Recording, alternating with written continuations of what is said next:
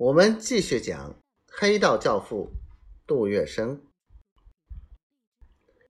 苦恼的还是自家收入太少，时间有限，力道实在不足。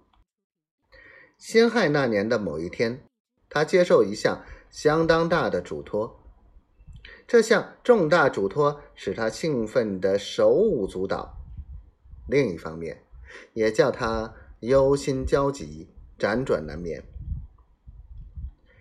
湖北的一批革命党人。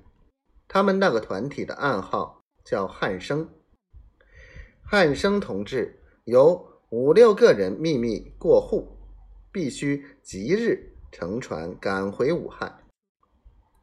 问题在于，他们方才逃过清军的追捕，行李衣物全失，他们缺乏旅费，付不出旅馆房钱，甚至连吃一顿饭的钱。都凑不出来，是他们自动来找杜月笙的，呃，另一位曾经得过杜月笙帮忙的汉生同志，偶然之间告诉他们，过上海时，倘若发生困难，同福里皇宫馆里住着的那位杜月笙，同情革命，热诚慷慨，不妨去找找他看。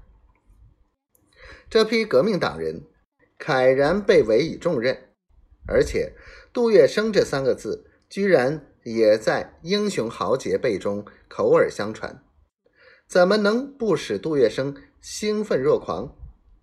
他当时倾其所有，请那些汉生同志饱食一餐，住进战房，然后他一口允诺，明天可以把必须的旅费筹到。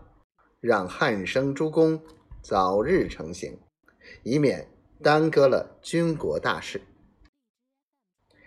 躺在床上想了大半夜，这笔旅费需要好几百块，叫他这抱抱抬脚吃份俸禄，一个月只拿三十只羊的小伙计，从何筹措呢？